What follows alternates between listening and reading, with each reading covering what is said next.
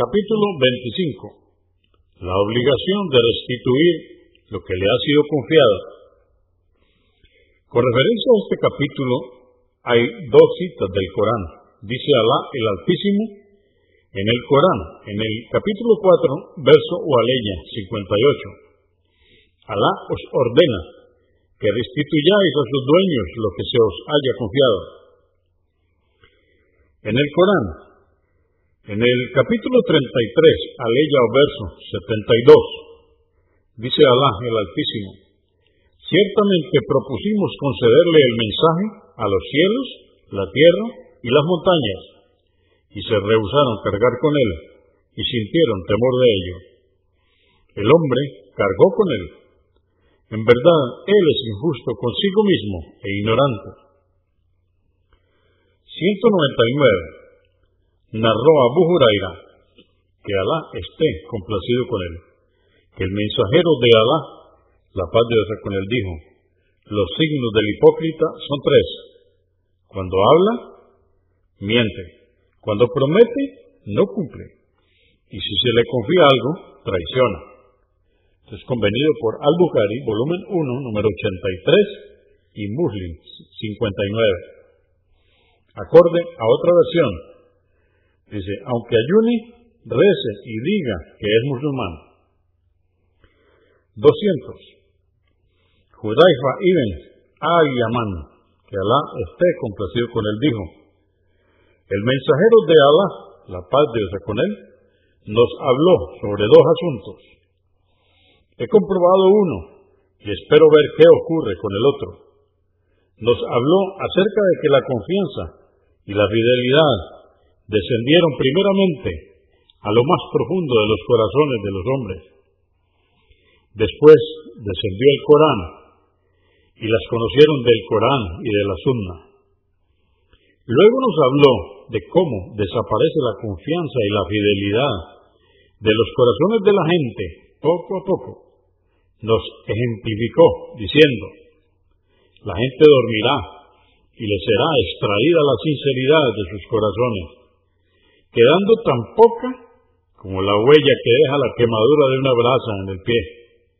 Verás una ampolla, pero realmente adentro está vacía.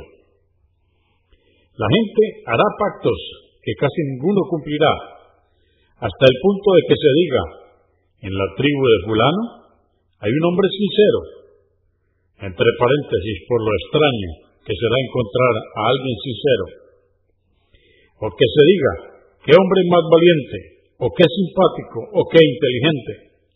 Sin embargo, no habrá en su corazón ni un solo grano de fe. En el pasado, estaba tranquilo cuando me dedicaba a la compraventa. En la transacción que hacía con un musulmán, su religión me hacía confiar en él, y en la que hacía con un cristiano o un judío, su tutor respondía por ellos. Pero hoy no confío en la gente, excepto en fulano o sutano.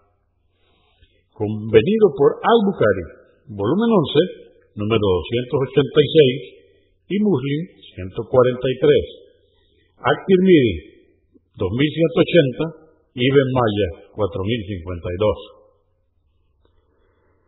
201. Narraron Judaifa y Abu Huraira, que Alá esté complacido con ellos, el mensajero de Alá, la paz de Dios con él, dijo, Alá, que sea alabado y bendecido, congregará a los hombres el día del juicio, y cuando los creyentes sean resucitados, tendrán el paraíso cerca de ellos.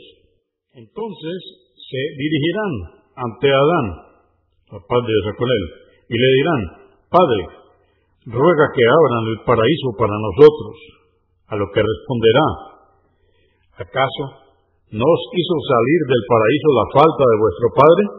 Yo no poseo ese rango. Id a mi hijo Abraham, el amigo de Alá. Se dirigirán a Abraham, la paz de Dios con él, pero él también les dirá, yo no poseo ese rango. Yo solo fui amigo y no tengo un grado tan elevado como para eso. Id pues en busca de Moisés, a quien Alá le habló. Se dirigirán a Moisés, la paz de Dios con él, Y él también les dirá, yo no poseo ese rango. Id pues a Jesús, quien es la palabra de Alá y un espíritu suyo. Dirá Jesús, la paz de Dios con él, yo no poseo ese rango. Finalmente, se dirigirán ante Mohammed, la paz de Dios con él. Entonces, él se levantará y se le dará permiso para la intercesión. Se pondrán por un lado la confianza y por otro los vínculos familiares. A ambos lados, derecha e izquierda del puente que surca entre el paraíso y el infierno. La confianza a la derecha y los vínculos familiares a la izquierda. Pasará el primero de vosotros como la velocidad de un rayo. Y dije, por mi padre y mi madre, ¿cómo es la velocidad del rayo? Dijo, ¿es que no veis cómo va y vuelve en un abrir y cerrar de ojos? Después otro como el viento, después como un pájaro.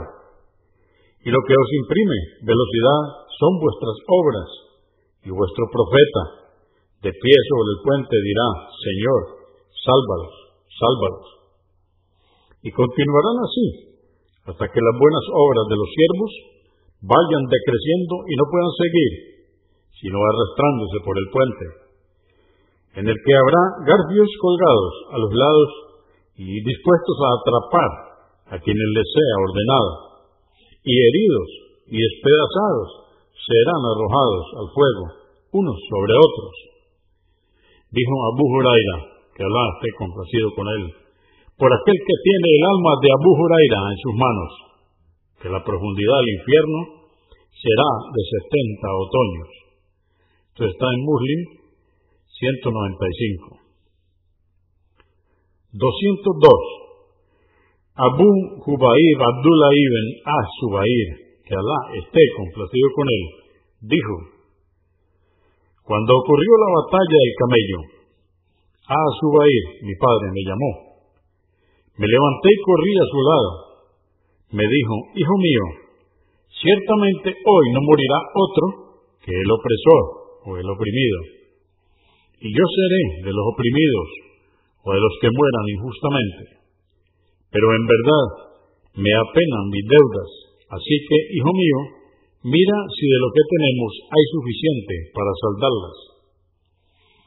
Textó en caridad un tercio y a su vez un tercio de este tercio para sus hijos. Le dijo, y de lo que quede, una vez soldada la deuda, un tercio del tercio para tus hijos. Dijo Hisham, y algunos hijos de Abdullah eran como los de Asubair, Jubair y Abad. Tenía entonces nueve hijos y nueve hijas. Dijo Abdullah, me recomendaba cumplir con las deudas y decía, Hijo mío, si te ves incapacitado para cumplir con las deudas, pide ayuda a mi amo. Y por Alá, que no sabía a quién se refería, hasta que tuve que preguntarle, Padre, ¿quién es tu amo? Dijo, Alá. Así pues, por Alá, que cuando me encontraba en dificultades para satisfacer una deuda, decía, amo de Asubair, salda su deuda, y así sucedía. Dijo, murió Asubair sin dejar dinar o dirham alguno, excepto algunas tierras, de entre ellas un terreno en Medina, once casas, dos en Basora, una en Kufa y otra en Egipto. Dijo, la deuda era el resultado de depósitos en confianza, ya que Asubair asumía la cantidad como deuda, de manera que empleaba el dinero y así no corría el riesgo de perderlo. Jamás fue nombrado gobernante o tuvo cargo alguno. Sus bienes proveían de los botines obtenidos en campaña con el profeta, la paz de Dios con él, Abu Bakr, Omar o Usman. Dijo Abdullah, sumé sus deudas, alcanzando la cifra de dos millones doscientos mil. Al encontrarse Hakim ibn Hizam con Abdullah, le preguntó, sobrino, ¿a cuánto asciende la deuda de mi hermano?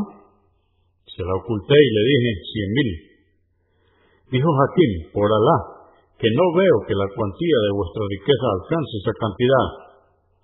Dijo Abdullah, y si te dijera que su deuda es de dos millones doscientos mil, dijo, no creo que podáis cubrir esa cantidad tan enorme. Si no podéis cubrirla, pedidme ayuda. Dijo, Asubair compró el terreno por ciento setenta mil y Abdullah lo vendió por un millón setecientos mil.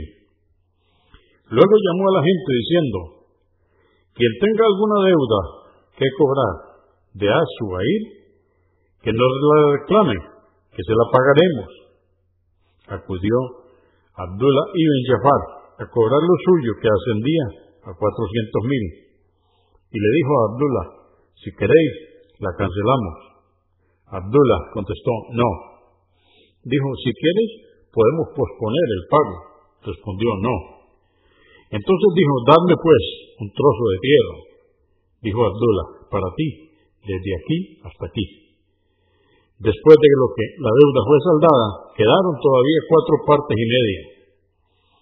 A continuación llegaron Muhaya, Amir ibn Usman, Al-Mundur ibn Asubair e ibn Samah. Cada uno de ellos tomó una parte por valor de cien mil, excepto Muhaya, que cogió una y media por ciento cincuenta mil. Dijo después, Abdullah ibn Jafar vendió su parte a Muhaya por 700 mil. Cuando terminó, Ibn Asubair de pagar totalmente la deuda, le dijeron sus hijos, reparte entre nosotros lo que testó a nuestro favor. Dijo, no, por Alá, hasta que no pasen cuatro años y en cada peregrinación, llame. Quien tenga alguna deuda que cobrar de Asubair, que venga a cobrarla. Cuando pasaron los cuatro años, le repartió la herencia, es decir, el tercio del tercio. Suair tenía cuatro esposas y a cada una le correspondió un millón doscientos mil y toda su riqueza fue de ciento cincuenta millones doscientos mil. Todo esto está en Al-Bukhari 6744.